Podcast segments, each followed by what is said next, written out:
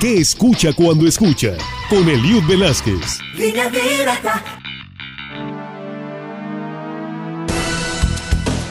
Bienvenidos.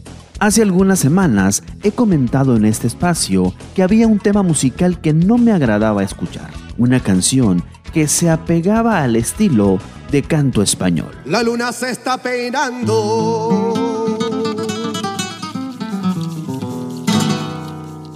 En los espejos del río. El tema era El toro y la luna, una canción que se apega a lo que hoy en día conocemos como el cante hondo, que pertenece a una parte del gran arte flamenco. Pero aún así, hoy queremos recordar a quien en vida personificó lo más español, gitano y flamenco de la historia, Camarón de la Isla. Limpiaba el agua del río como la estrella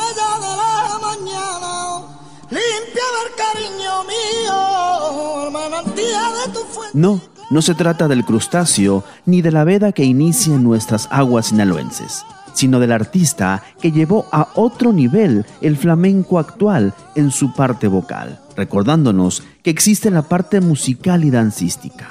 Camarón de la Isla falleció un 2 de julio de 1992, hace ya 30 años, y que la historia misma dice que nadie lo podrá superar.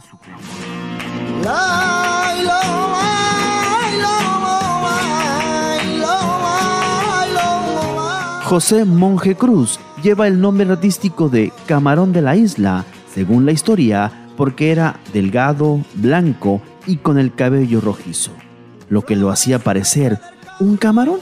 Y el lugar donde nació era conocido como La Isla. De ahí su apodo.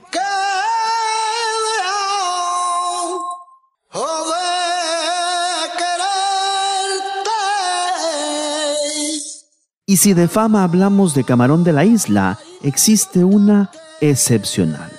Se dice que se negó a cantar, escuche usted, en un evento particular de la estrella de rock Mick Jagger, por el simple hecho de no tener ánimos de hacerlo.